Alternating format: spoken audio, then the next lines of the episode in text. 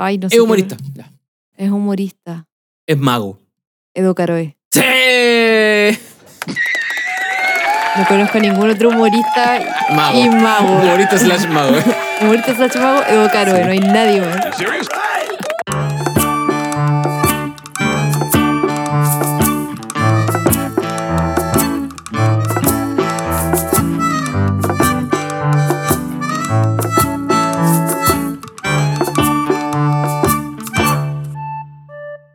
Hola, hola, ¿qué tal? ¿Cómo están, queridos clarividentes? ¿Cómo va todo No, después de esas increíble. seis horas de desconexión de redes No. sociales? ¿Qué tal estuvo todo eso? ¿Cómo estás, Sí. Nanito?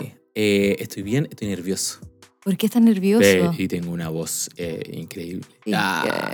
Estoy nervioso porque es como que hace, bueno, los clarividentes están más que, más que informados que estamos hace rato que no veníamos a los micrófonos. Es verdad, sí, nos Y, tomamos un eh, receso. sí, eh, un descansito veniendo de- del 18. Era para darles tiempo a ustedes Sí, que, se, se al pusieran al día. con todos los episodios.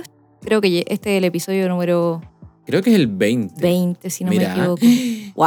episodios ya. ¿Cómo agarró tanto vuelo? ¿Eh? Increíble. Estamos a, a- a dos tercios de, de la temporada, de terminar la temporada. Eso. Y eso, estoy, me pongo un poquito nervioso después de volver porque uno como que pierde, no sé, no, bueno, no, la práctica no se pierde, tú sabes, un, animal de radio, un animal... Claro, el profesional. No, la práctica no se pierde, pero un poco como eh, esa intención de, de estar eh, con los clarividentes de nuevo, ansiedad, me gusta. Sí, Sí, es verdad. yo sé que además nos han pedido harto que cuándo sale, cuándo sale, cuándo sale. Sí, porque el clarividente es exigente. Sí. Entonces es como, oye, ya, po, cuando viene el capítulo. Y ahí uno, se- uno siente la presión Claro. y dice, chuta, Sí, ya. son puro- los clarividentes son puros ansiosos igual que uno. Sí. Oye, ya pues, ya pues, ¿cuándo, porfa? Ya, pues cuando porfa. Y eh, agradecer, como siempre, eh, nuestro último episodio, que fue con nuestra primera invitada, Sí. que estuvo ahí con un fin, Ya. pero no. magistral. Y nada, pues fue bien aplaudido y, bueno. y- y bien comentado, así que se lo agradecemos mucho. Le damos nuevamente las gracias a Belencha Música.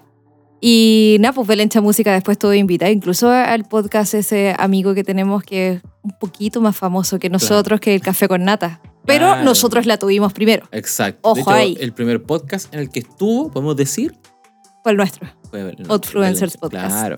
Sí. Así que eso, muchas gracias a todos, gracias por estar una vez más acompañándonos. Y eh, vámonos al tiro por la banca, ¿no? Vamos con la banca. Un saludo para todos los clarividentes con amor, con cariño, porque de verdad los echábamos de menos. Eso. ¿Vale? ¿Vamos? Vamos.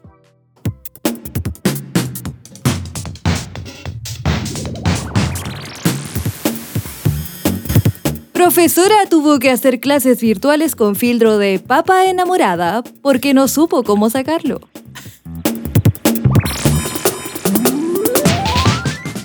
Ocelotes eh, rescatados de traficantes fueron devueltos a la selva ecuatoriana.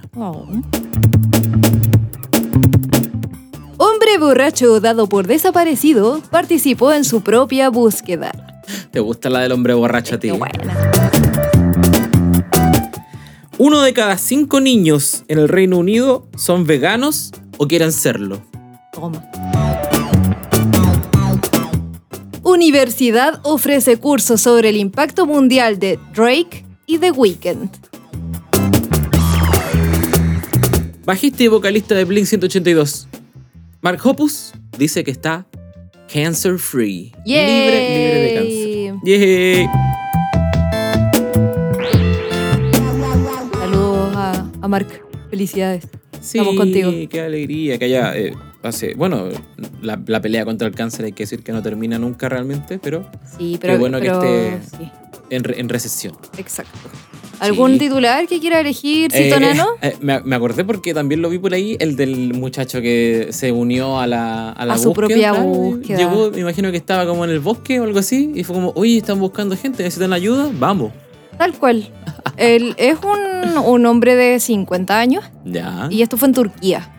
Ah, ok. Y tal como lo dijiste, estaba, él se pegó su carretongo ahí Ah, desapareció como y como que eh, Desapareció del lo reportaron desaparecido y empezaron a juntar voluntarios en el pueblo donde era el sector de donde estaba desaparecido y él participó en la búsqueda.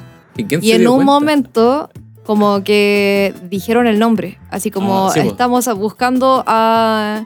No sé, inventa tu Eh. nombre. Onur. Un nombre turco. Po. Ok. Onur. ¡Onur! Claro. Pero con- ¡Onur! claro. Onur Díaz. ¡Onur Díaz! ah, ah, Y fue como, ¿perdón? Pe- ¿Perdón? ¿Oh? ¿Ah? Eh, Onur Díaz, ¿cuánto? Onur Díaz No. eh, Soto. Eh, pero yo soy Onur Díaz Soto. ¿Pero cómo? Y bueno, sí. Y ahí fue como, no, si yo estoy bien. No, si yo estoy aquí. Yo pensé que era otra persona y estaba, yo quería ayudar nomás. Nah, pues ahí el, el borrachito ahí no, no se acordó nunca, no cachó nada. Yo creo que todavía estaba con la caña, estaba recién recuperándose, pero el, el buena gente, pues. Sí. Buena gente quiso ayudar ahí, purecito. Y era el mismo que estaba perdido. Man. Pero bueno, uno ¿A quién no le ha siempre, uno siempre se pierde y se vuelve a encontrar Al- con uno mismo. eh, Yo creo que esa es la reflexión. Eh, uno siempre puede encontrarse con uno mismo. Aquí tenemos el vivo ejemplo. Ya nos vamos. Show.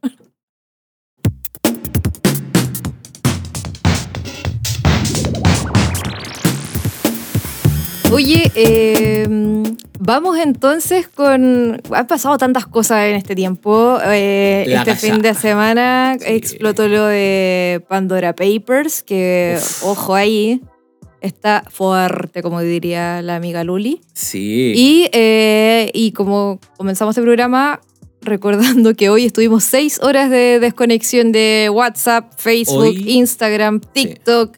Eh, apenas funcionaba Telegram después porque yo creo que colapsó con, No, con el sí, traslado hay de gente. muchas cosas que dejaron de funcionar. Creo que hasta Twitter estuvo fallando un rato, Sí. pero era como lo único que quedaba. Sí, en un momento a mí me llegó un pantallazo de un Twitter que decía, en 50 minutos Twitter deja de funcionar. Yo me Oh. voy a, a no sé qué lado, a mi búnker, y porque el caos viene ahora. No, yo seguía la cuenta de Anonymous. ¿Ya? Y Anonymous es pro Twitter.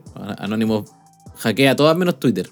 Claro, tiene que tener ahí su, su canal de información. Claro, pero igual se subieron un poco a este, a este caballito como de que está la cagada y esto Pero es yo un no ataque. fui. Esto es un ataque. No, no vamos a decir Ah, sí ya. o no. No vamos a decir sí o no, pero está eh, Facebook is down.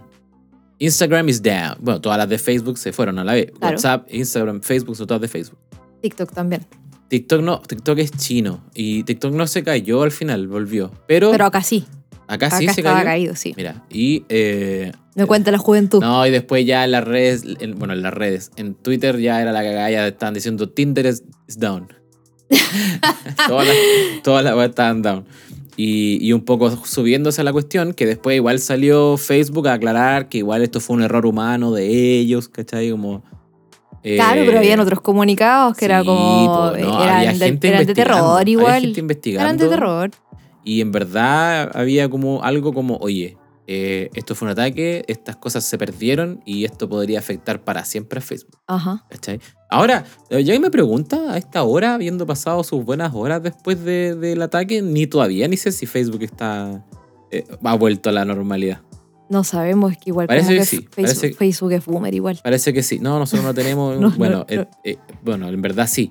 O sea, Yo hay tengo- Facebook porque tenemos que tener la Tenemos cuenta que de tener la cuenta de influencers. influencers de Facebook.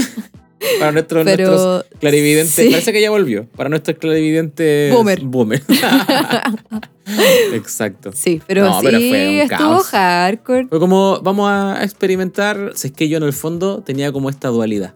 Que no Oye, sabía- ojo que si en, en la, en, en el Instagram de Outfluencers Podcast Ujú. ven que de repente se subieron Ah, cinco o seis claro. historias, fue porque no se postearon en el tiempo que correspondía y ahora es- como un bombardeo Claro, de, repost.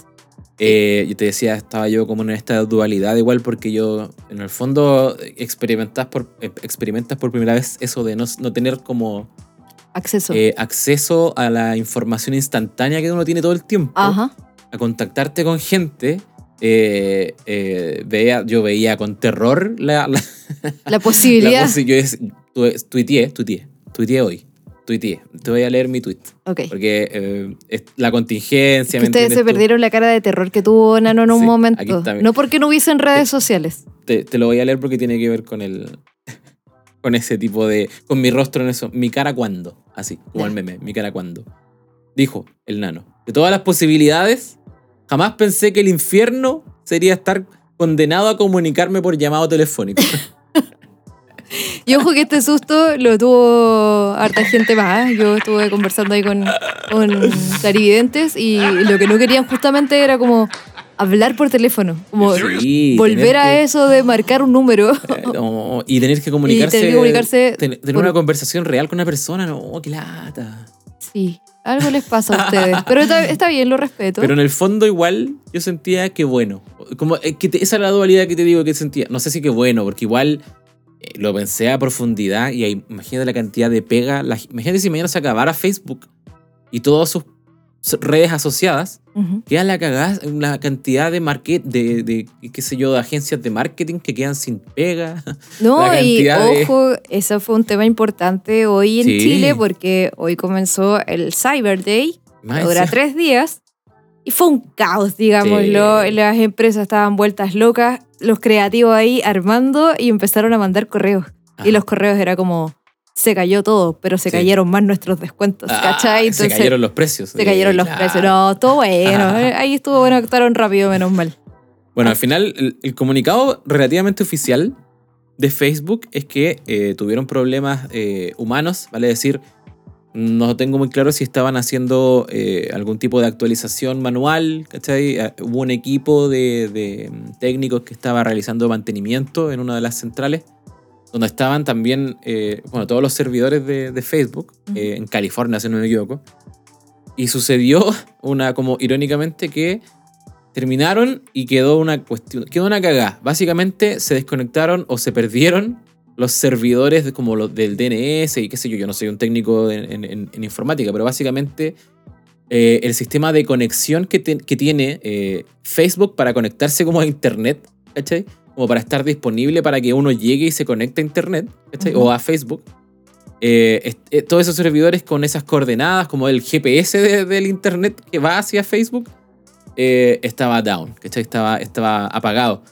Y, y- y la ironía que circulaba ahí por Twitter, la teoría era que eh, fue un problema ma- de, de humano, manual, salieron, cerraron y no podían entrar. No tenían, Oh. no tenían credenciales para entrar porque eh, Facebook estaba down y no podían llamar a nadie para preguntarle o comunicarse con nadie porque Facebook estaba down, pues no tenía ni WhatsApp, no tenía, ¿cachai? Entonces, claro, imagino que después se demoraron en resolverlo. Esa fue como la teoría pseudo oficial, ¿cachai? Claro. Como que hubo un problema ahí. Que, que un tal Elliot se metió de- Claro. de, mis- un tal Elliot se metió con una agrupación eh, Mr. eh, Robot. hacker, claro, anónima. Claro, nadie, nadie se acordó de Mr. Robot en No, estos yo momentos. sí, yo lo nadie vi. se acordó. No me acordé. Porque Sí. es eso. Al final yo pensaba, porque hubo gente, claro, que declarando que el ataque al final, o vamos a decir ataque, eh, no, no está basado en nada, básicamente. No, pero es que a mí me dio un ataque. Pero, Así que está bien. Encuentro Claro. que está bien. Me dio ataque no tener Instagram. pero para los, los eh, adherentes a la teoría de que esto fue un ataque real, eh, habría sido un ataque como a- así, real hacker, a la antigua, di- digamos, físico. ¿cachai? Claro. Un ataque a los me servidores. fui a meter, Claro, no metí como una me- me- tarjetita. No como el tipo en el computador a 800 millas. Millas, mira, estamos usando el lenguaje. Claro.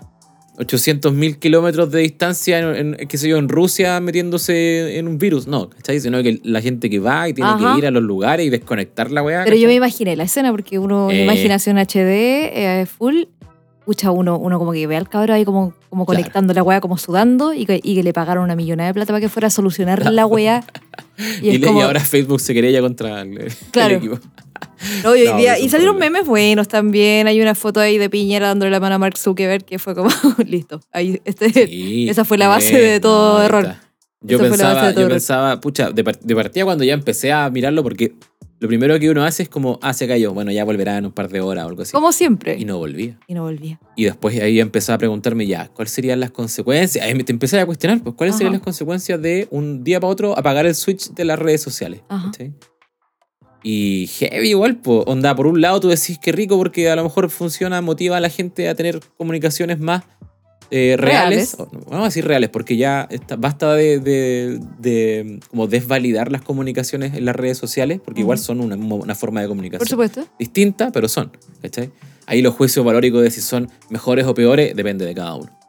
La cosa es que pensaba yo, más allá de eso, tenéis que pensar en, en la gente que trabaja con, con Twitter, las pymes que trabajan en Instagram o, o en las Facebook Stores y cuestiones así, ¿cachai? Pues te digo, Todo lo que se y, y mueve la por- por consecuencia WhatsApp. de, Entonces, de que justo hoy día era Cyber estuvo igual fuerte Sí. para todos. Y eso yo pensaba después, ¿qué pasa yo si yo fuera una, una super empresa chilena, qué sé yo, que estoy adherido a Cyber y que estoy perdiendo millones, bueno, más lo que ganan que cualquier cosa, en verdad Ajá. no voy a defender a, la- a las empresas para nada, pero me, me preguntaba, ¿qué me impediría siendo una empresa eh, querellarme contra Facebook? ¿Cachai? Porque yo Ajá. invertí millones, millones de pesos en publicidad que debería estar corriendo en Facebook en este momento, en Instagram, y no la puedo, y, y no está funcionando, ¿cachai?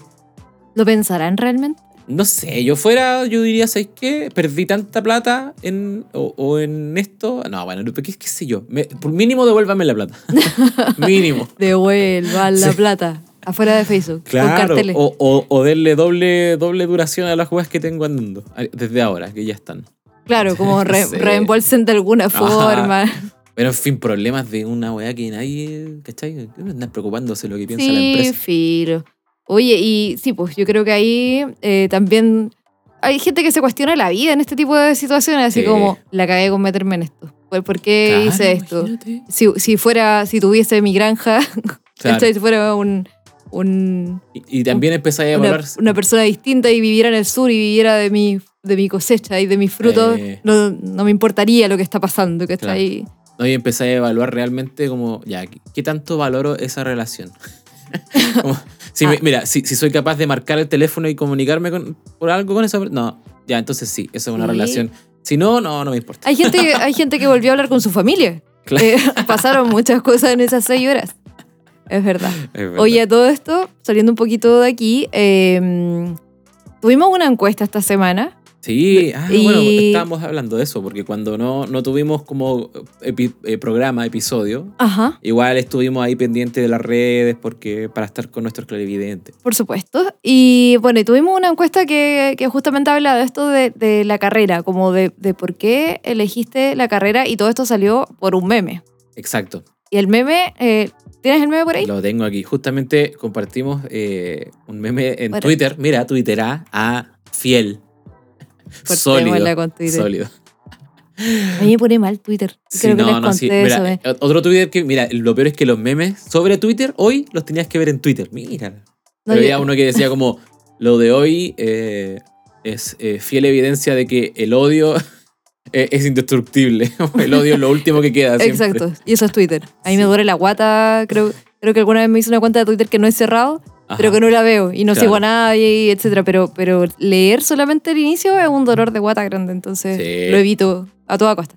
Te ¿Ya qué burla- decía? mira, el meme decía, te burlas de la chica que decidió estudiar medicina por Grey's Anatomy. Que nosotros, ¿te acordáis que en un episodio también creo que fue el piloto? Cuando hablamos de los que estudiaron forense, ¿cómo era? Sí, Perito también. forense o, criminalística por ver si es ahí. Ajá. Te burlas de la chica que decidió estudiar medicina por Grey's Anatomy, pero tú estudias economía por el logo de Wall Street. ¿Qué Bueno, tal? ¿Qué tal? Y no viene otro y le responde, yo estudié ingeniería civil por Bob el Constructor. ¿Qué tal? Y el otro le pone, y yo estudié audiovisuales por iCarly. Ay, Carly. Ay. Así que bien. eh, compartimos eso y eh, atinadamente nuestra mm, eh, responsable de redes sociales, eh, un saludo para la Chepi, le pregunta a los clarividentes, pues ¿y tú? ¿Por qué estudiaste esa carrera que estudiaste? Y ahí llegaron hartas respuestas bien entretenidas, así que vamos a comentarla un poco y queríamos hablar también de eso, de del tipo de carrera, de cometer errores, algo que ya comentábamos en otros episodios eh, sobre lo que habíamos estudiado y todo, pero eh, da para más, da para más. No, pero, pero vamos con la respuesta porque la nos gusta que los clarividentes participen del programa y estuvieron buenas respuestas. Mira, este me pone. No, ese no lo voy a leer. Este pone. Porque me dijeron que en el. eh, ah, porque me dijeron que lo que yo quería estudiar no tenía futuro. Claro. Yo pregunté por interno a ese clarividente Sí, y quería estudiar eh, publicidad.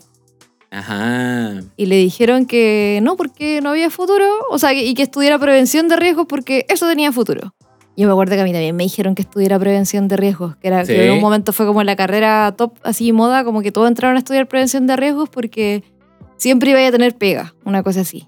¿Cachai? Como que Ah. esa era la respuesta. Claro, pues, y, y- pero igual publicidad. Siempre tenéis pega también. Sí, pues. ¿quién te va a decir, no, no estudio publicidad? Qué Pero es que bueno, igual, igual- los tatas tenían, los tatas no, los, los papis, los, los papitos, las mamitas. Yo creo que igual hace, hace solo cuatro años, Ajá. o tal vez un poco más, cinco, ¿cachai? Publicidad no tenía el, la, el campo que tiene hoy, que todo es eh, ciber, como ciber retail, ¿cachai? E-commerce, ¿cachai? Yo me recuerdo sí, cuando yo entré a estudiar, eh, yo conocí gente que estudiaba, entró a estudiar publicidad y todo, que no terminaba, se salía, se salía por lo mismo, porque no, A lo mejor no había tanto. Claro, campo. lo que pasa es que estaba como esa mm, publicidad funciona desde afuera ya. eh, funciona eh, como varias de estas carreras donde existe como un grupo que es como el más bacán, como el creativo. ¿Cachai? Porque publicidad tenéis varias ramas, ¿cachai? Claro. Pero siempre está como el creativo. Ajá. Es como el que trabaja después siendo creativo de campañas, Sí. ¿cachai? Y ese es como, es como la estrella, ¿cachai? Es como bacán. No sé si será tan así en verdad. Yo creo que eso es una idea que se tiene No, desde yo afuera. lo vi, yo, lo- yo Ah, lo ya. vi. Y lo, había un grupo que se sentía mal porque quería ser creativo, pero no era tan ingenioso, por ejemplo. Y además que, que heavy la presión de ser creativo. O sea, tal como lo vemos ahora en redes sociales, la gente que tiene que estar eh, dando material constantemente en sus historias, en sus posts, en sus reels, sobre todo los influencers. Encuentro que súper agote, pobrecitos que tienen que estar pensando todo el día Creando ¿Qué, contenido. qué cosas subo? ¿Qué cosas subo? Tengo que hacer algo para que sea chistoso, para que sea llamativo, para que eh, contactar más gente, para contactar auspiciadores. es una presión. y es una real. presión muy grande. Ujú. Publicidad también estaba dentro de mis carreras de las, de las que yo quería postular. Creo que me perdí. Es que uno, no, sí, yo creo que también, porque tú eres muy, muy, muy, muy, muy creativo. Y, eh, y tienes una visión muy interesante también de- del mundo. Y del humor. Y del humor, sí. ya, ¿quién más? ¿Quién, quién- que además que publicidad uno tiene, además desde chico, tú tenés como esa, ese velo como de inocencia de pensar que es hacer spots. ¿cachai? Es como pensar creativamente en hacer un spot ¿cachai? publicitario y que sea bacán y que gane premios a lo mejor. ¿Cachai? Como los que ve Ah. uno y todo. Yo para mí no, es como, claro, mi, la, el amor A la el publicidad nomás, es porque a mí me gustaban los comerciales, los jingles, pero también porque a mí me gustaba el cartel gigante arriba del edificio. Ah, ya. Ah, como la parte con gráfica. la te parte gráfica, la parte de diseño. Valdivieso. Siempre me, el Valdivieso, Ah. aguante Valdivieso. Sí, todo eso me llamaba mucho la atención. Entonces, y claro, todo partió con el jingle y con el comercial ahí de, de, de televisión no entero, que pucha que eran buenos. Todavía los veo, ustedes, ustedes saben, pues me tengo que meter de vez en cuando a YouTube como Exacto. terapia a ver comerciales antiguos. Ya, ¿qué más? Tengo, hay uno, uno- una categoría que se abrió en los influencers que dice, ¿y tú por qué estudiaste esa carrera? Estudié sonido, por weón. Somos varios. Yo puse somos Sí. varios, sí. Sí, fuimos huevones. Otro del mismo grupo que puse, estuve a cargo de toda la técnica de un festival de la voz de mi liceo, a puro ñeque. Cacha. Es que, mira, pues esas son cosas bonitas en el sonido, ¿cachai? Sí. Uno se es fácil enamorarse del sonido cuando uno participa en estas cosas. Yo también me enamoré del sonido, mm, algo así, cuando yo estudiaba música. Y estuve participando como en, en los jueves culturales que se llamaban en la universidad, que Mira era tú. organizar tocatas. Ya. Y yo las organizaba nomás como productora. Ajá. Pero el, el amigo que hacía sonido, eh, a veces una vez le faltó gente y me dijo, ¿me ayudáis? Y yo así como, ¡ya! ¿Cachai? Y era como, este cable va en esta parte, este es un multipar y esto es- va a tal micrófono y así vamos ordenando y la cuestión. Y ahí yo dije, esta weá es maravillosa, ¿dónde firmo? Ajá. Y enamoraste. por eso terminé mi carrera y después me, eh, me metí a estudiar sonido. Eh, sí, fui, fui weona. Pero. en pero- retrospectiva, después de todo lo Claro, lindo que sí, dije. pero, pero igual, igual le amo, Sí. pero poco ahora. Pero sí, nos pasó a varios. Algunos que les ha ido muy bien. Eh, otro de estos con la presión de los papás. Mira, sí es muy común también. ¿Ya? Somos de ahí. Estudié dos, dice nuestra amiga eh, de nuestro podcast amigo. eh, Hablemos de. Sí. Estudié dos. La primera porque según mi papá iba a ganar más plata. La primera era química. Era química analítica eh, y dice la segunda y se salió de esa. Claro. Y la segunda, eh, estudió porque realmente era lo mejor, lo que mejor enca- encajaba a mis delirios artísticos. Y acá estamos. I love design. Design. diseño mi I pasión. love design, sí. Debo Es decir, verdad. dice que al final en ambas carreras el sueldo promedio es el mismo. Así que mira de quién te burlaste. Es verdad. Es verdad, hay muchas. Los papás tienen muchas como teorías y hay, hay como mitos en cuanto a los sueldos y a qué carreras te va a ir mejor que en otras. Y en verdad, pucha, papita, mamito, de, de la generación nuestra, eh, no hay tanta información ahí tampoco. Y bueno, es chistoso porque también hay otros memes que me acordé medio sonista que Ya. es cuando te dicen así como las carreras peor pagadas en Chile y siempre sale técnico en sonido. Siempre, todos los años sale, Yo a veces me preguntaba, ¿no será esto? Porque las listas de las mejores pagadas siempre eran ingeniería. por supuesto. Y decía, ¿y esto no será una, un chanchullo para que la gente se meta a estudiar ingeniería? No, Como para que la gente se... No, es una estupidez. Pero decía, apuesto que hay alguien ahí pagando, poniendo plata, la universidad está poniendo plata para que los cabros paguen la, la No, sí, carrera. siempre fue así. Da- Y, vamos eh, con otra. Vamos con otra. Eh, eh, ¿qué, ¿Por qué estudiaste? No me acuerdo. Solo sé que no me veo en otra cosa. Ah, esta es una persona que estudió Oh. lo, lo que sentía que era para ella o ella. Y sigue pensándolo, que eso es lo más maravilloso. Y no se arrepiente. Sí. ¿Cachai? ¿Qué más? Eh, otro soni- Mira, puro sonidista. Eh, este, esto vienen los chistosos ahora, los que le pusieron color. ya. Los que Estudió, se unieron al meme. claro, estudió pedagogía en música por la clase del profesor Girafales. Mira, mentiroso. mentiroso. No, sí, ese lo cachamos que lo inventó a Sí, propósito. cachamos. ¿Te imagináis? No, que el profesor Girafales yo lo veía y lo admiraba. Entonces quería ser como él. ¿Dónde la viste? ¿Cuándo? Yo admiraba al profesor es puro Girafales. mintiendo. Hay uno que me gusta mucho porque es como es una doble historia. A ver, dale. Vamos a contar la de nuestros amiguitos clarividentes. Hay uno que pone muy entusiasmado. Soy publicista gracias a la teleserie Lola de Canal 13. ¿Qué tal? Justo más encima que había escuchado el programa de Outfluencers de la guerra de telenovelas. Y dice, mira, fui publicista porque... Por Yo no me acordaba 13". que, que Lalo No, po. Lola era una Claro. agencia de publicidad. Pues. Eh, la sí, pues, y ahí fue como, ¡guau!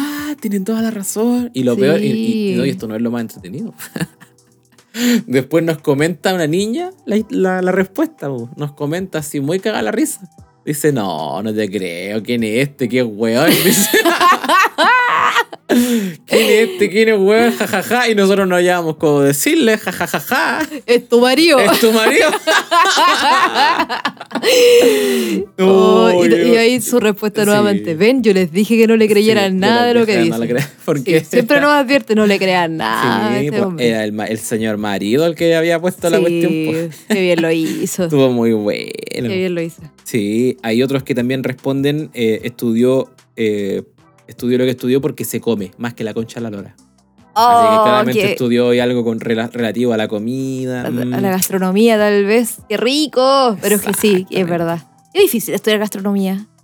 Eh, sí. Como, como- Además que... hay ¿sabes que probarlo todo. Eh, y, y pa- yo hace, bueno, no, no sé si tampoco, pero eh, para mí fue un gran descubrimiento entender que tú querías estudiar como algo relativo a la gastronomía, no necesariamente tenías que ser chef o trabajo de primer chef, asistente de cocina, ¿cachai? Son como los clásicos. Existen otras como carreras relativas que son bien importantes también en, en los restaurantes o en los locales de comida ¿Ya? qué sé yo, los economistas, los compradores, ¿cachai? Como gente que es especialista en otras áreas de la cocina. Claro, ¿cachai? sí. Para El los proveedores claro, y po. para el área de los vinos, el área. No, sí, es Exacto. súper grande. El economista para mí es todo un mundo, porque es esta persona que se encarga de dejar preparado, ¿cachai? Especialmente cuando se usan harto eh, en los programas de cocina, por ejemplo. ¿Ya? Cuando el, el chef tiene todos los ingredientes picaditos ahí encima, como en un frasquito, como la cebolla picada, ¿cachai? Tiene los tomates pelados, qué sé yo. Ahí está el economista detrás haciendo la pega, ¿cachai? ¿Pero economista como de economía? Se llama economista porque economiza el trabajo del chef, ¿cachai? Ah, ok. No por economía realmente. Pero es un ecónomo entonces. El ecónomo, no economi- Ah. economista, sí, pues economista, no, nada que ver. El ecónomo. Pero es para diferenciarlo la- la- el, el carril. Ya, que pero en, en- en- es un chef ecónomo, dice que es aquel profesional de la cocina, la fotografía y la publicidad que se dedica a embellecer platos de comida. Claro, Ah, todo calza, pollo. Ya, ahora entiendo. es muy entretenido. Ecónomo, qué entretenido, sí. Qué Exacto, po. ¿y tú qué estudiaste? No, yo estudié economía. Ah. Y no hay así como un probador de platos. Un catador de. la- y, y sin estudio, pues, tenés que... un catador. No, pues tiene la- que ser estudiado. en la po. universidad de la vida. Oye, y gastronomía tiene mucha química. Sí, o sea, ahora con la, la evolución de la, de la gastronomía y de la cocina Sí. en general, todo esta, la cocina molecular, por ejemplo, imagínate. No, pero es que to- todo lo que re- requiere eh, eh, como transformación de la... Uy, perdón, por el vocabulario una ignorante en este tema, pero, Nah. Pero así como que las masas y tienen que reaccionar eh, Sí, como a ciertos ingredientes y a ciertas temperaturas y tienen que hacer algo ah, para que se transformen en un sabor. Yo encuentro que esa cuestión es alucinante. Exacto, a eso va la, la- la cocina molecular, se llama, que es como busca no solo eh, el, todo lo que dijiste tú sobre esta, es que es una cosa casi como alquímica, ¿cachai? Como de qué, qué elementos reaccionan mejor, eh, cómo lo- los sabores reaccionan entre ellos, por qué, o, o- o qué ingredientes al entrar a tu lengua a lo mejor van a disolver ciertos elementos químicos de la, de la sí. comida que van a generar una reacción. Lo triste de esto es que cuando tú averiguas un poco te das cuenta que hasta el huevo frito es penca lo que decís, ¿cachai? Porque no, como que podría, hay, hay otras formas de hacerlo y que se supone que son pues, podés- claro. mejores y uno ahí haciendo la pena. Claro, cuando bueno. el Gordon Ramsay le pone ahí, se pone a enseñar a hacer el huevo revuelto y te dice que no hay que echarle sal. Oh, Porque, no. porque la sal rabia, rompe las moléculas y te corta el, el me, la me da cuestión y no se rabia va. el Gordon Ramsay. Y no queda cremoso. Ah. Me da rabia el Gordon Ramsay. ¿Para qué Y entonces dice, no, eso es súper fácil. Entonces sí, el huevo lo da vuelta, lo da vuelta, ah, sí, perfecto. Y ahora le echáis esta crema de no sé cuánto y le echáis esta cuestión de aquí, la cuestión, una crema que no venden en Chile. Claro, y ahí, ahí se arruina todo. Por eso me cae mal el Gordon Ramsay, porque dice, no, si es súper simple. Y después saca como el maletín con las especias místicas y hasta ahí no me llegamos. Sí. Y después hay varias, hay varias eh, comentarios de, de clarividentes que, que igual no esperábamos, que tienen que ver con que estudiaron, eh, justamente como decíamos, porque no había otra opción, eh, porque Por solo alcanzaba para un hermano, a lo mejor, la Que universidad. eso es, muy típico Exacto. en nuestra generación igual. O porque no tuve opción, ¿no? Porque mi familia me dijo, tenéis que estudiar esto y listo, se acabó. ¿cachai? Eh, y es una realidad igual, que, que- que es súper real hasta el día de hoy. ¿cachai? Aunque haya despertado el Chile. Sí, de todas maneras. Ahí es, es fuerte esa parte de, de la obligación o como que te dirijan un poco como a, a dónde tienes que apuntar Ujú. Tu desarrollo y, y no siempre es así, no siempre lo quieres. Claro, ahí nos salió un, un amigo que tuvo que, que no tenía las opciones porque no alcanzaba para todos los hermanos y él quería, siempre quiso estudiar veterinaria y no Ujú. lo hizo. Claro. No lo hizo porque tuvo que, se puso a estudiar mecánica Ujú. algo así fue y y nada pues onda claro también le gusta yo decía cualquiera de las dos a mí me parece fascinante me parece Sí, o sea- tremendo la veterinaria y tremenda la mecánica pero Toda profesión es un mundo, al final. exacto pero de todos modos como que lata abandonar como tu sueño que puede que te haya o no te haya gustado después ¿cachai? porque a lo mejor después te arrepentís también Ujú. pero eh, lo vivimos muchas personas Sí. en mi caso, eh, mi hermano estudió con, un, con crédito fiscal. eh, Yo estudié con crédito Corfo. Comprenderán Wow. que salí hace como 50 años de la universidad y yo allá como 70 años pagando y todavía no termina. Pero era la única opción, ¿cachai? No habían tampoco eh, tantos sistemas de becas, tantas cosas. Entonces, bueno, y mi carrera yo la elegí porque no tenía matemáticas. Ah, ok. ¿Por qué estudié música? Porque no tenía nada de matemáticas. ¡Mentira! ¿Y te gustaba la música, po? Obvio, pero, pero también quería ahí, alejarme de la matemática como el resto de mi vida porque había- me había perseguido todos los años de Y escolares. Claro, entraste Y yo dije- inocentemente, pensaste que, que no iba a haber ningún tipo de cálculo. Claro, ahí. y me di cuenta que música es solamente matemática, nada más que matemática. Y bueno, ahí me quise matar, pero estoy aquí, lo logré. Sí, lo logré. Sobreviví a dos carreras, pues. decir. Exacto. Y lo hiciste muy bien. Ay, sí, no lo sé. No sé si lo hice tan bien porque no estoy ejerciendo ninguna de las dos, Bueno, pero... eh, pero la experiencia es hermosa Yo- y... Sí, yo como, como eh, ¿cómo se dice cuando uno renuncia a las carreras? Cuando... Renunciador. Ya, como- yo, como renunciador de dos carreras, eh, me gusta creer un poco, yo ya a esta altura soy un poco anti-academia, ¿cachai? Por las malas experiencias.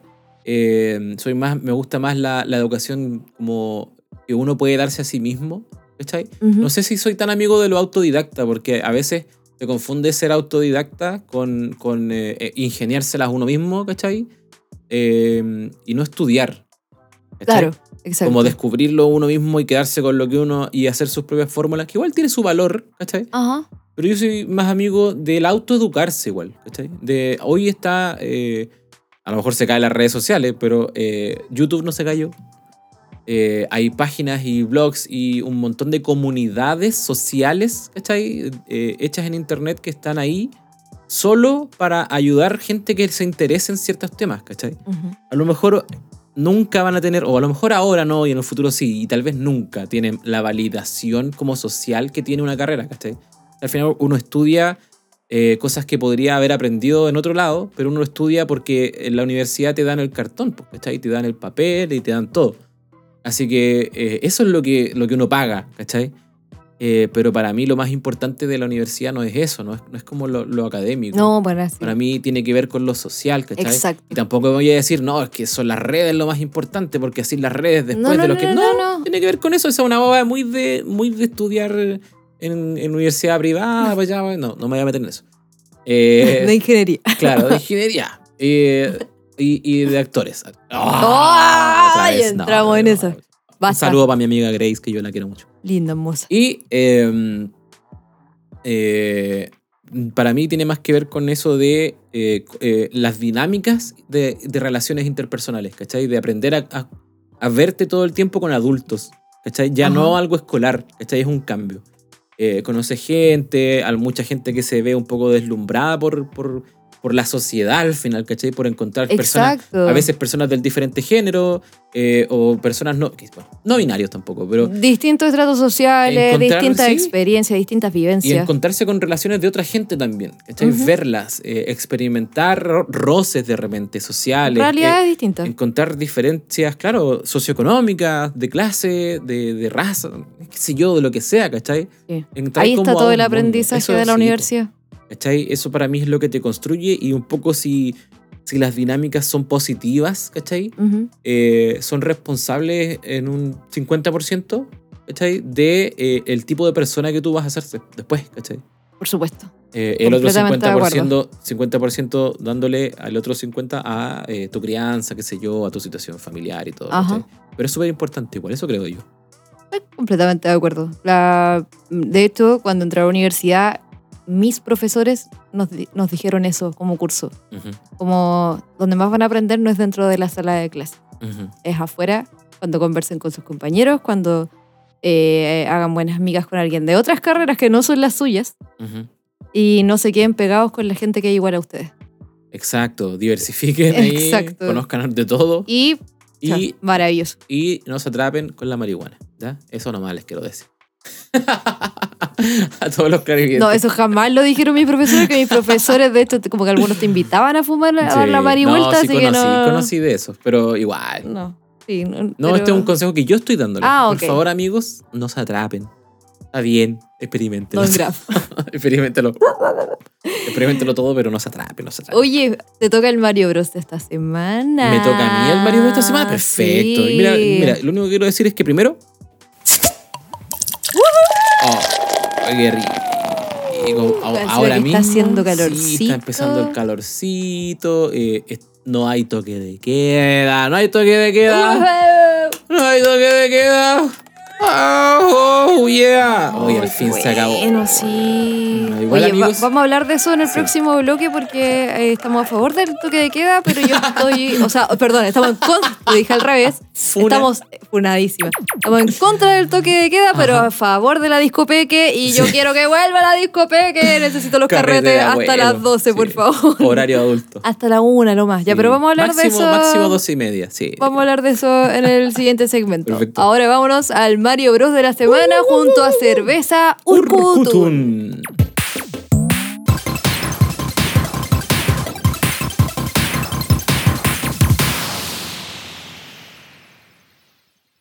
Ya.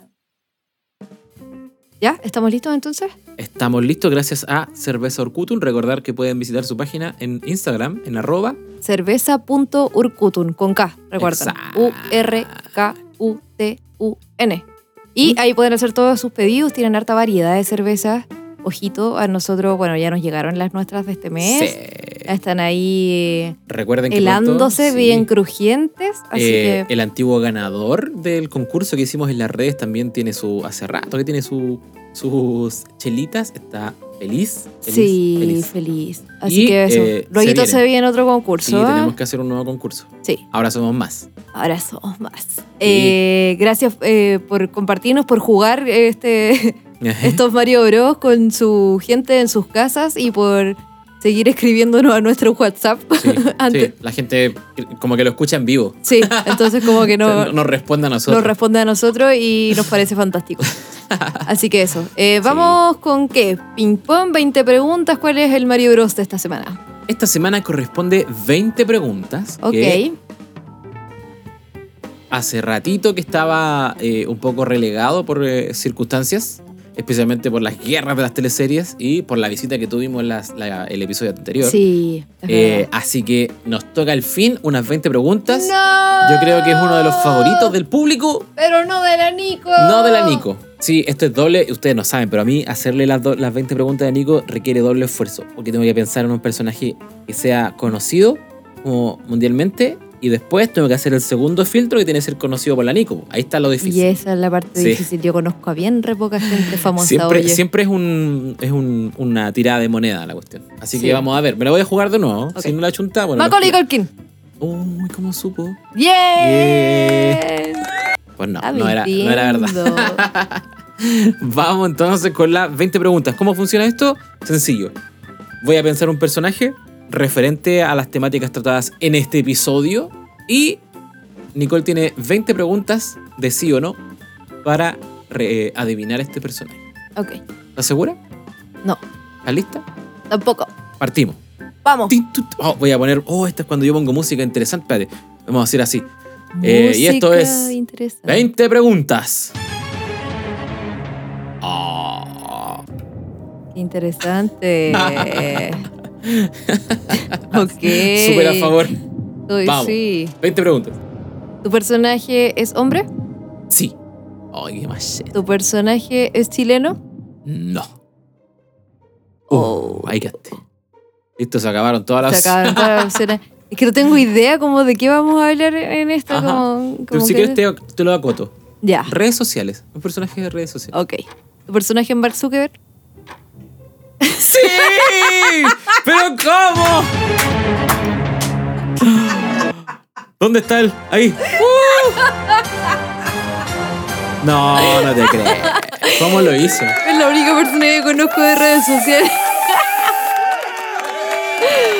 Pero no, así no funciona. ¿Y qué vamos a hacer? ¿Cómo le hacemos a los clarividentes para que adivinen? No, Uh, que. Pucha, ¿qué? Tres preguntas te demoraste. ¿Quién más podría ser de redes sociales? Re- pero yo pensé que iba a pensar como en personajes Contralorito, sean- una cosa así. Na- nadie más. Claro. Solo podría haber pensado en Contralorito, en la María Fernando. ¿Por y qué no en- pensé en Contralorito? Yo dije, tiene en que ser lo suficientemente fácil para que los discos lo adivine y lo adivinó al. Oh, es que tu cara. Te pegaste un Macaulay se, per- se perdieron la cara de nano de puta la wea. Me arruinó el Oh, juego. oh, pues, nuevo récord. Nuevo récord. Solo puedo decir nuevo récord. no Nuevo récord. Me Nuevo- voy derrotado. No conozco a nadie más que esté relacionado con redes sociales aparte de Zuckerberg. Me voy. Shh, silencio. Me voy. Sí, no quiero alegría en esto. Esto no es, no es algo feliz. Me voy humillado, eh, derrotado. La verdad es que no vine preparado. Eh, te voy a hacer un anexo. Ok, Cinco preguntas. vamos. Tienes, tienes cinco preguntas para adivinar este personaje eh, de las redes sociales chilenas. ¿Ya? Contralorito. Gané de nuevo. No, no ganó. ya no gané, ok. Ya. Cinco preguntas. Y esta línea, es, vamos a esto, esto es para compensarnos. Esto vamos a hacer un lightning round. Van a ser cinco preguntas con tiempo. Tienes 10 segundos para responder cada una. Desde ahora, ya. Pero para responder cada una. O sea, para preguntar. ¿Es hombre? Sí. ¿Es influencer? Mm, ya, sí. ¿Es político? Eh, no. Eh, es. Es. Ay, no sé. Ay. No sé qué más preguntar, está muy difícil. Porque encima no sabéis si es influencer. Eh, y se está riendo. Pucha. Tu personaje. mm, Tu personaje. Ay, no sé. Es humorista. Es humorista. Es mago. Edo Caroe. ¡Sí! No conozco a ningún otro humorista Mago. y mago. Humorista slash mago. Humorista slash mago, Edo Caroe. No hay nadie más. Ese era un, un regalo para, para que participen todos. Porque no puedo creer que le haya chuntado inmediatamente. Yo, yo me jugué el riesgo porque dije, igual capaz que me salga después que no conoce quién es Mark Zuckerberg. Dije, Es el único que conozco, da lo mismo. Ay, Dios mío. Salgamos de aquí. Sí, Sí, no, qué- fue un. Bros muy extraño. Sí, gracias otra vez eh, a Cerveza Orcutún. Cerveza que. Eh, te emborracha y te hace feliz. Exacto. Y nos vamos. Adiós. Oye, no me mires con esa cara de engreída tú. No me vengas a mirar con esa cara de engreída. No estoy dispuesto a pasar esta vergüenza.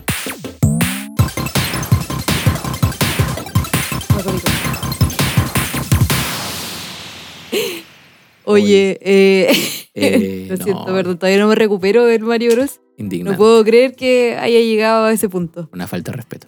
Eh, oye, vamos a seguir con esto, ya que a través de un meme pasamos a esta encuesta que fue muy interesante. Ajá. Hay otros dos memes muy rescatables eh, para mí personalmente, que siento que debemos tratarlos. Vamos a seguir con esto de las carreras y eh, había un, una fotito, un texto que decía, un paper que explique por qué nos da vergüenza reclamar que nos paguen. Lo encontré interesantísimo, porque sobre todo para los que somos freelancers y es re complejo saber cuánto cobrar. Y sí. Y sí, y sí. es, es muy complejo saber cuánto cobrar. Es algo que justamente no te enseñan en la universidad, Ujú. que no te enseñan eh, cuánto vale tu pega. Exacto. Y después uno va aprendiendo que uno va cobrando por horas de trabajo, por materiales, por, por lo que sabe también. Y eh, cuesta cobrar. Cuesta decir, fondo, eh, esto porque- vale mi pega. O, o- o de pronto a veces llevarlo ni siquiera a, a los estudios o algo. De repente prestáis plata. Sí. Y dicen te la devuelvo, pero no te dicen cuándo. Claro. Y da lata pedir así como, oye, ¿te acordás que te presté una luquita? Oye, las necesito de vuelta. Te da weá a ti y es como, ¿por qué? Si al otro le debería dar vergüenza no haberte devuelto la plata, ¿cachai?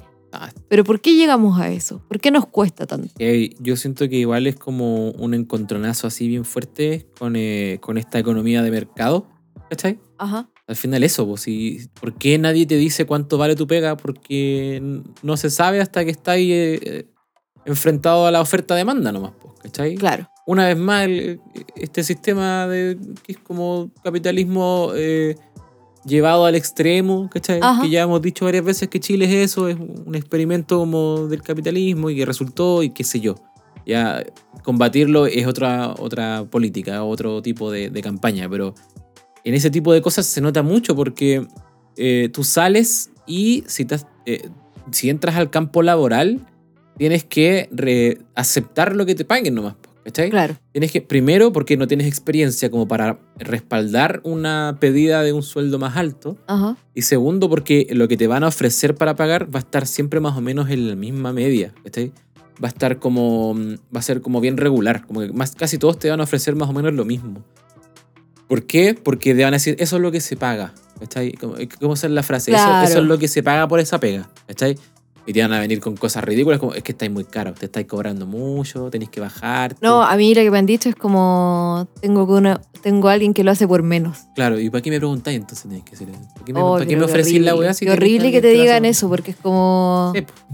Te, te desvaloran inmediatamente Eh, y es como, no me importa cuánto sepas o lo bien que lo hagas, ujú. porque hay alguien que lo va a hacer por menos. A lo mejor lo va a hacer Sí. peor, no lo va a hacer tan bien, ¿cachai? O a lo mejor Sí. lo va a hacer igual, pero va a optar por esa persona, porque Oye, simplemente hay que pagar menos. el, el- el empresario siempre va a querer, o sea, la pega igual del empresario, no, no porque quiera a lo mejor, ¿cachai? Pero su pega siempre va a ser obtener eh, la mayor cantidad de trabajo por la menor cantidad de plata, ¿cachai? Ajá. Eh, y eso se aplica directamente a los empleados, pues, ¿cachai? A- al, siempre, por eso siempre, no- que no parezca curioso o extraño que de la nada se haya popularizado esto de, la, de ser proactivo, de que se gusta, o sea, se busca un empleado que sea proactivo, que quiera participar en todas cosas y aprender de todo, ¿cachai? Yo Porque creo que cuando, final- cuando hay un, un- una búsqueda de trabajo o un, un- ¿cómo se dice? un aviso de trabajo Claro. que diga que se busca alguien proactivo y que pueda Ajá. trabajar bajo presión, ahí no postules. Porque Claro, esa porque es toda la señal que necesitas Están- para no sí, postular. pues, te están diciendo alguien que esté dispuesto a, a ser abusado. A ¿cachai? ser abusado. Básicamente. Claramente. Alguien que esté dispuesto a, a trabajar a- sobre horas, eh, a, a estar bajo presión todo el rato y por poca plata. Y ¿cachai? sin exigir. Exacto, No. y que no hable mucho y que, y que nunca esté tranquilo, que siempre esté ofreciéndose va a hacer más pega, ¿cachai? Y ojo Y- que también había, eh, eh, antiguamente, vuelvo a la generación de mis viejos, siento que también había una sensación de que uno, por el trabajo que tuviese, siempre tenía que ser como entregado y agradecido y camiseteado y eh, agachar la cabeza, decir sí a todo, porque agradece que te sí, están dando un trabajo. Había que cuidar la pega, po, porque Claro. se había instalado una, una, una noción un poco como apocalíptica de que estaba todo mal y qué sé yo, y a lo mejor sí lo fue en algún momento. Claro que sí. Entonces, claro, la gente tenía miedo de Ajá. perder la pega. Hoy en día no hay tanto, no hay tal miedo a lo mejor, ¿cachai? Eh, a lo mejor ahora con las circunstancias pandémicas puede ser que se haya Claro. renovado un poco ese miedo de encontrar más que de perder la pega, ¿cachai? Hubo en un principio el miedo de Claro. perderla porque obviamente emergencia mundial, Eh, pero la, la juventud de nuestras generaciones están más eh, en esto, en una búsqueda de pega, yo creo. Los que no eh, salieron ya de la U y, y encontraron su carrera, hicieron su pega, ¿cachai? Que esa es otra, otra búsqueda, ¿cachai? Claro. Pero la gente que está como en el campo laboral de joven está más interesado en, en- en a lo mejor juntar plata, ¿cachai? Claro. Para viajar o para hacer otras Igual cosas. los estudios avalan que o las para pagarse las personas deudas. que las personas ahora duran en promedio dos años en su es- trabajo. Es, más rotativo, como la, la gente renuncia más, ¿cachai? Exacto, porque está dispuesto a buscar algo mejor, Exacto. donde te paguen mejor, donde porque quieres ir, seguir creciendo. Y porque también las condiciones de, de los eh, que la gente que da trabajo cambian, porque te van, te van sacando si tú no das más de lo que, lo que, Claro, o a veces, o, o llegáis a un tope en tu trabajo y ya Eh. no vas a crecer más, entonces tengo que buscar otro lugar. Porque, uno, uno estamos sonando como súper. ¿Cómo se llama? Como súper. eh, eh, en mala onda con, la- con el trabajo, porque es la realidad. resentido, resentido. Es la realidad de los trabajos, de los Sí, trabajos que hemos vivido. Hemos ya- trabajado harto. hemos Eh, es trabajado harto, hemos sido bien rotativos. Sí. Eh, no somos como nuestros padres que llevan 500 años, en la misma Sí. empresa y empresas que también valoran mucho ese trabajo y esa fidelidad de, de ellos porque ya se conocen la empresa de memoria, o sea, ya no, ellos no pueden ser rotativos, pero sí los más jóvenes lo están siendo. Ujú, Entonces, pero vuelvo a la pregunta, ¿por qué nos cuesta tanto Claro. cobrar por nuestro trabajo? Es como valorizar el trabajo al final. Yo siento que es justamente porque somos ignorantes, porque no nos enseñan cuánto vale nuestro trabajo en cuanto a, a- a nuestros conocimientos, a nuestra experiencia, sea poca o sea, gran, o sea pequeña. Ujú. Eh, creo que nadie nos enseña, también esto va por algo súper emocional también, eh, que no tenemos educación emocional y no nos enseñan a valorarnos a nosotros mismos. Exacto. Entonces, eh, a mí hasta el día de hoy me da vergüenza con mis trabajos como freelance decir cuánto cobro. Claro. Mi trabajo que Es se terminó la semana pasada fue Ajá. como, ¿cuánto vaya a cobrar? Y es como que siempre me bajo el precio de lo que debería claro. y se me aprieta la guata y se me aprieta el pecho y es como... Y después digo, no, pues si son hartas horas de Ajá. inversión y es, y es harto tiempo y es Al harto final, trabajo. yo creo que lo, lo más pro en ese sentido para uno, para desestresarse al respecto, es como inventarse un sistema de cobro. ¿Cachai? Voy a cobrar por hora. ¿Cachai? Por hora Exacto. usada y así, sume lo que sume, es justo porque te estoy cobrando por la hora que yo. ¿Cuánto Claro. vale mi hora, cachai? Des- después, cuando vendí mis cuadros, también fue. Ahí fue un tema grande, porque fue como, ya, ¿cuánto invierto en materiales? Claro. ¿Cuánto me demoro en hacer mi obra? Y luego de eso hay que enmarcarla. La enmarcación Más material. carísima y es más material. Y, y al final, ¿cómo voy a cobrar solamente lo que ya me gasté? No, Claro. y No, y pues no tengo ganancia por mi ninguna, trabajo. Claro, no, no cobraste la. Y le agregáis tus horas de trabajo y Ajá. digo, ya voy a cobrar tantas lucas por hora de trabajo. Y resulta que queda un precio gigante. Y ahí dije, cresta, y estoy vendiendo mi cuadro barato en comparación con el cuadro que vende cualquier artista. ¿cachai? Ujú. Y ahí uno entiende por qué un artista cobra tanto. O sea, aparte del talento que tenga eh, y el reconocimiento, es materiales, es dedicación, Sí. son horas. Y Independiente del trabajo que sea. independiente del trabajo que sea. Entonces, Mm. como que ahí decís. Y también en ese momento me metí a ver como, como a buscar posts que dijeran así como cómo se cobraba Claro. en, en estas cosas. Y ahí fue que, que le tomé como más valor a esto de las horas de trabajo, de los materiales, de la inversión del tiempo y del conocimiento que tenemos. No, y a veces nosotros mismos eh, o nuestros compañeros o cuando trabaja o tú, tú- la gente que, que te acompaña, ¿cachai? Te, te hace- se hacen zancadillas, ¿cachai? Es Sí, esa cuestión sí, sí, como, ¿cómo vaya a cobrar eso? ¿Cachai? Exacto. O te dicen eh, eh, cuánto, o, o el saber cuánto estáis ganando por el la misma pega, ¿cachai? ¿Cuánto está cobrando ella por qué a ella le pagan más y por qué a mí no? Eh, y y la, la respuesta clásica es que yo pedí esto porque es lo que yo siento que, que vale mi pega. Exacto. ¿Cachai? Y a la otra persona inevitable que se sienta como mal porque dice, puta, entonces a mí nadie me dijo, Mm. ¿cachai? Cómo, cómo valorizar mi, mi plata, ¿cachai? O mi trabajo. Esa es otra cosa, que también es como que la gente, todos los sueldos son secretos. Sí, pues. ¿Cachai? Nadie le dice al amigo como cuánto gana. Como... Y es como nadie, No es o como, sea, no, no, jajaja, no, ¿y tú cuánto ganas? Eh, como no sé cuántos millones.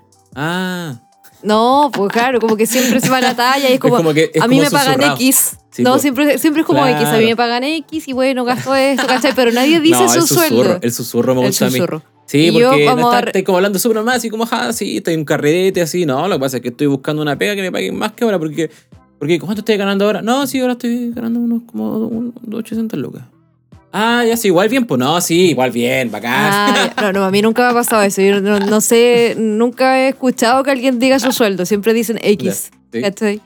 Y me da mucha risa igual, porque es como, eh, bueno, a lo mejor están rodeados de gente que se, está que se fija en la plata, qué sé yo, pues para mí es como extraño. Yo me acuerdo que, eh, creo que ya lo conté una vez, que una vez entré a un trabajo Ya.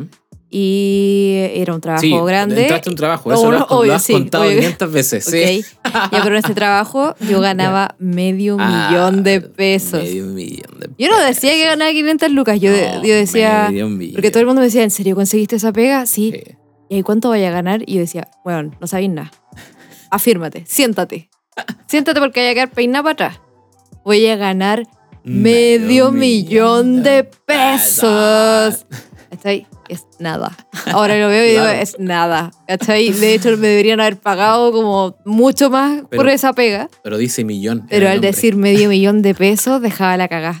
Dejaba la cagá. Oh. Y yo fui, claro, la primera de mis amigos que ganó medio millón de Claro. pesos. Entonces, no, fue increíble. Claro, por eso digo, después cuando eh, un colega supo que yo ganaba medio millón de pesos, me dijo, estáis loca, ¿cómo se te ocurre? ¿Cómo te van a pagar eso? Así y yo así como, ¿es mucho? Es muy poco, Es muy por- poco, para toda po. la pega casi deberíais ganar mucho más. Y la cuestión, y ahí fue como, oh, hay que renunciar, Eh, vamos. hay, que, hay que pedir. eh, también, yo creo que parte de. Sí, pues Pa- parte de esto, de esta temática, es el. Igual uno tiene que atreverse a exigir mejoras en la. Ya, pues, pero ojo, ojo, que ya que ahí me pasó algo que me pasó en otros lados. Lo pedí y me dijeron, no, lo que pasa es que tu sueldo eh, tiene el Tope. sueldo que tiene tu puesto. Ah, ya. ¿Cachai? No puedes seguir avanzando. No, así. claro, onda, si tuviese yo otro puesto ganaría más plata, pero ese Claro. puesto tiene ese sueldo. Claro. Y yo dije, ah, ya, pues no tengo nada que hacer. Cuando después me entero, niño, que todos los que tenían mi puesto ganaban tres veces más que yo, ganaban el doble, No, sí, pero por lo un mismo. poco más que yo, y ahí fue como, ahora sí renuncio. Sí, no, y cuando la- renuncié le dije, eh, una de mis razones fui como, mira, tengo todos estos motivos. Y uno de esos es que me mintieron. Me dijeron que este era mi tope de sueldo, pero la verdad es que no es así porque esta persona, este colega y esta colega ganan 300 lucas más que yo, 400 lucas más que yo, entraron después que yo y a mí me salen con esta respuesta. Ajá. Entonces, no voy a permitir que me pasen a llegar de esa forma. Adiós con tu cuerpo.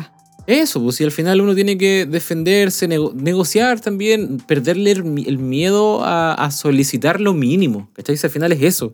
Es solicitar las mínimas condiciones para que tú hagas tu Valorarse, ¿cachai? valorarse. Y, y también dejémonos de chaquetear al, al compañero, ¿cachai? Dejémonos, por favor, de, de desvalorizar eh, o de Sí, juzgar o de juzgar cuánto valora el amigo lo que, lo que hace, ¿cachai? Sí. A mí me ha pasado.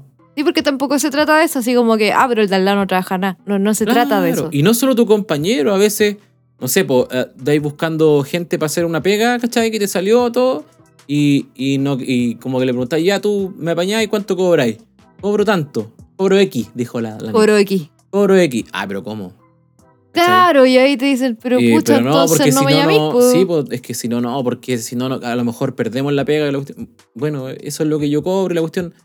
Y, También hay que respetarlo, por Sí, pues supuesto. es como amigo, yo, yo estoy plane- o sea, estoy ya visualizando las horas que voy a estar trabajando y todo, y tengo un sistema, y a lo mejor eso para mí es justo, pues. Claro, me ha pasado también, así como que me llaman a un proyecto y es como, ¿cuánto cobráis esto? Ujú. Ah, no, es que mucho, entonces no puede ser.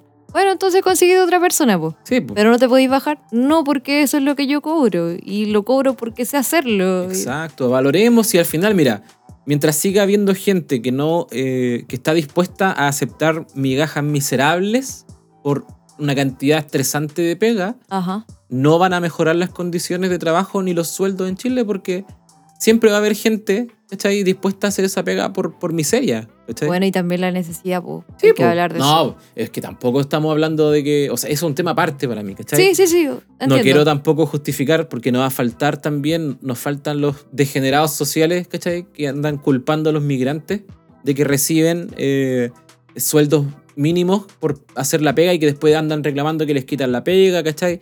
Que asco me dan, ¿cachai?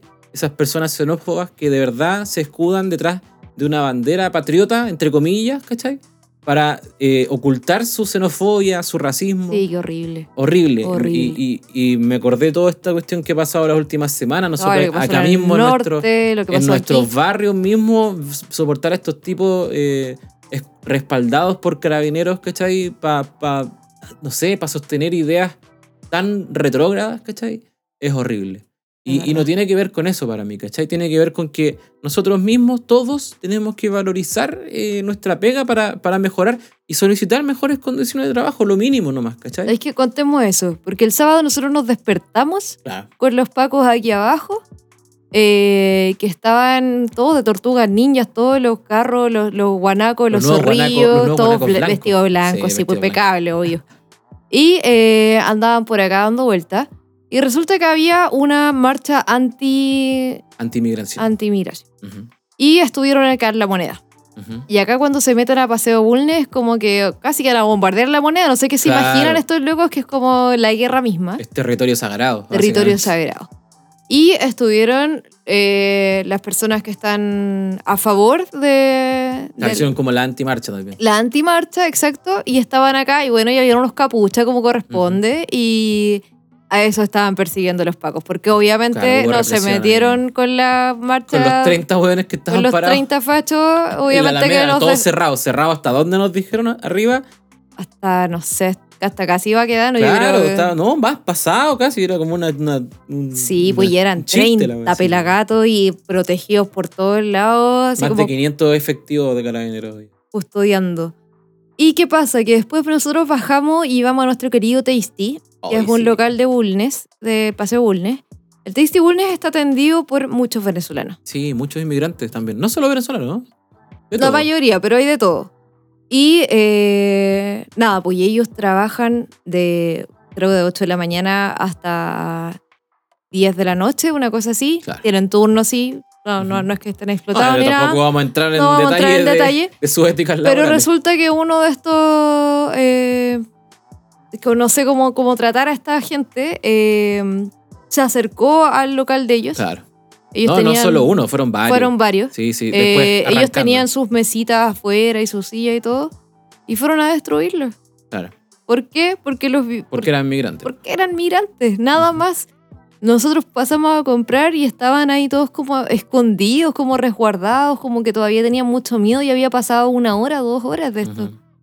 Y con mucho miedo porque tienen estos tipos a atacar a gente que no está haciendo absolutamente nada malo, que está trabajando, que se está eh, ganando sus, sus pesos, ¿cachai? Así como... Y uno con toda la cara de vergüenza al final. Yo me, me da. Sí, eso es lo A peor para mí nosotros nos porque daba mucha uno- vergüenza. Sí, uno se siente avergonzado de algo que no, no es tu responsabilidad. Al final, imagínate qué asco sentirte así, como cochino, ¿cachai? Como, no puedo creerlo, ¿cachai? Eh, lo siento, y uno pidiéndole perdón al tipo que estaba con el, con el bastón en la mano, como listo para defender, para el local, ¿cachai? pobrecito. Sí, fue Y como, horrible. "Ay, disculpa, esta weá no tiene sentido, qué sé yo. Eh, lo único que quiero decir, vayan a votar. vayan a votar. Vayan a votar. Vayan a votar. Sí, Por favor y por favor con conciencia. Si hay algún extranjero escuchándonos, sea donde sea, también nos dan ganas de pedirles disculpas. Abracito.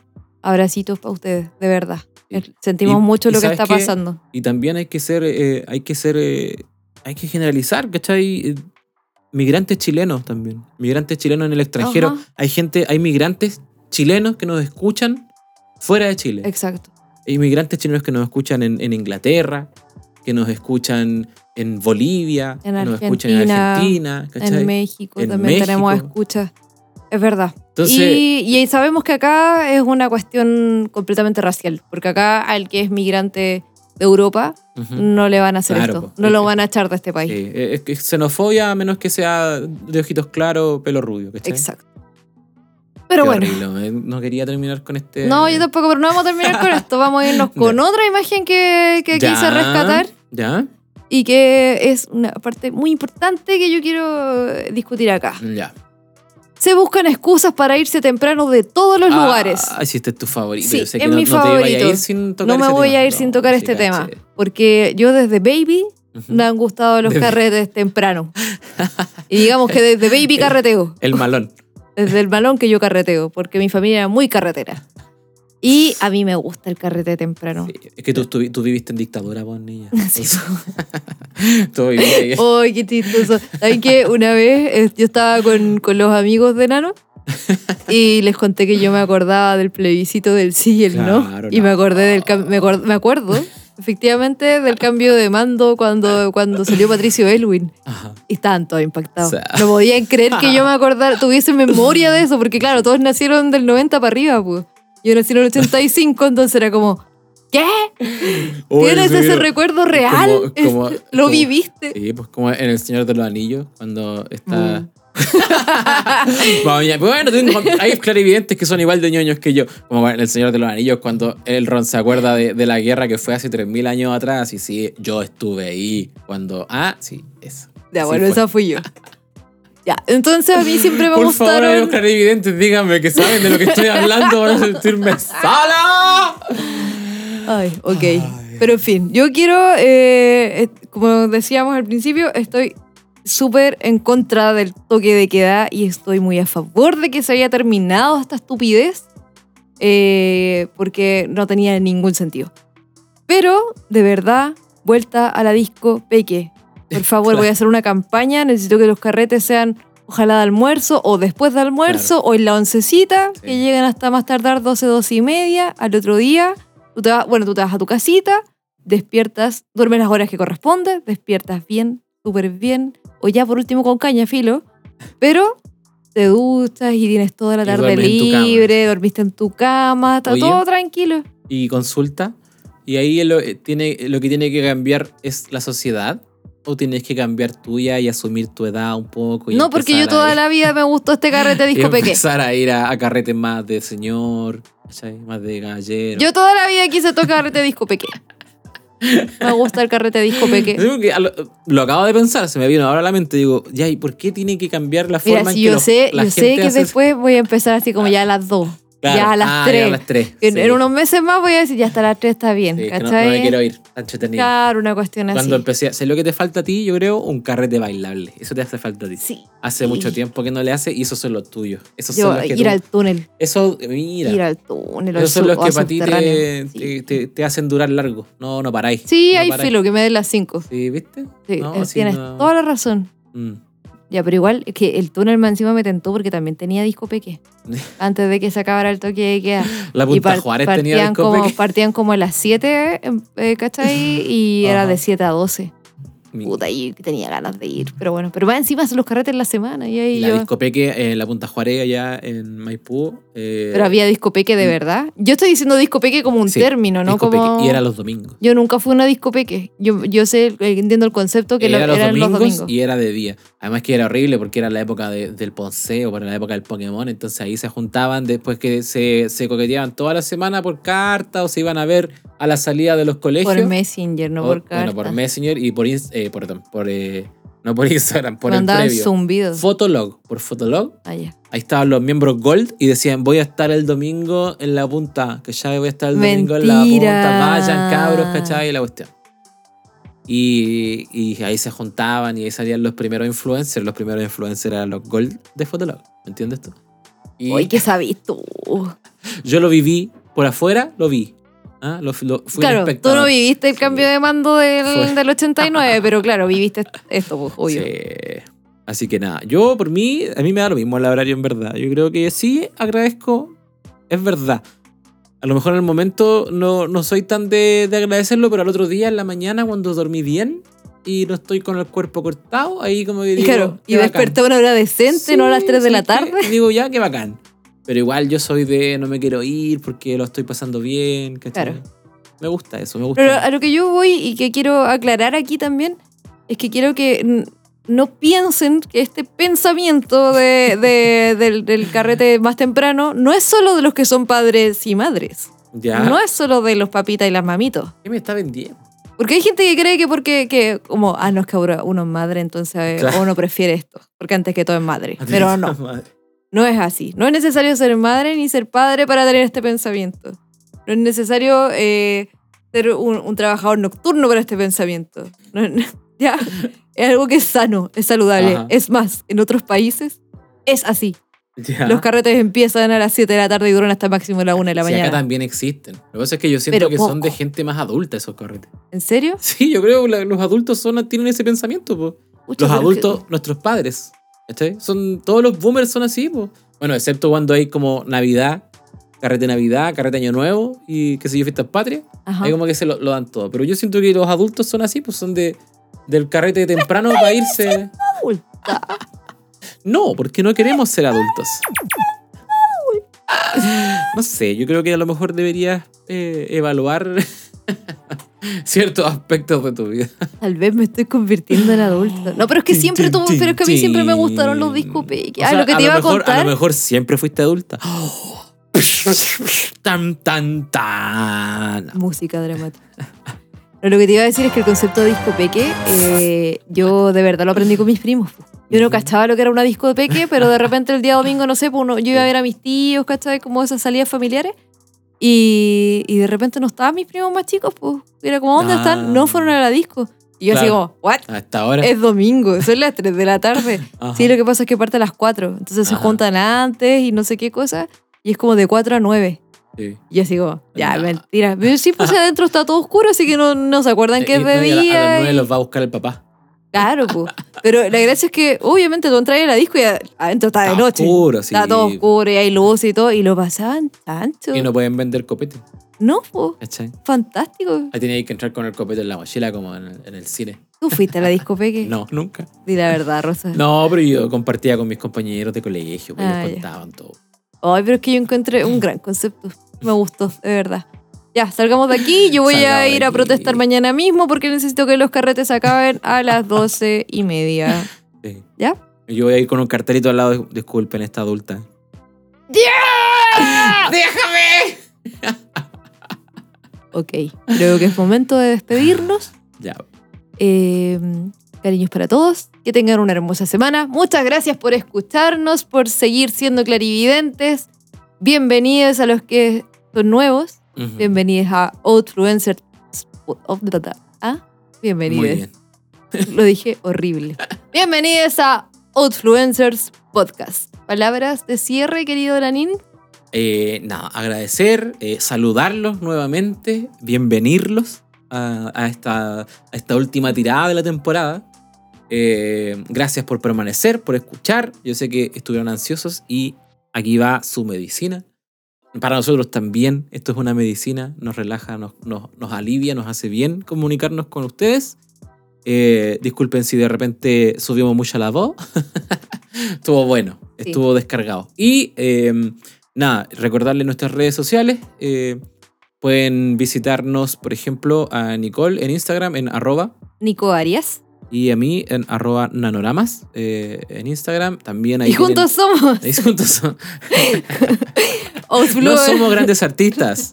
Y tampoco queremos ser menos. Solo un aplauso les pedimos. Para estos dos Outfluencers chilenos. Eso, muchas gracias.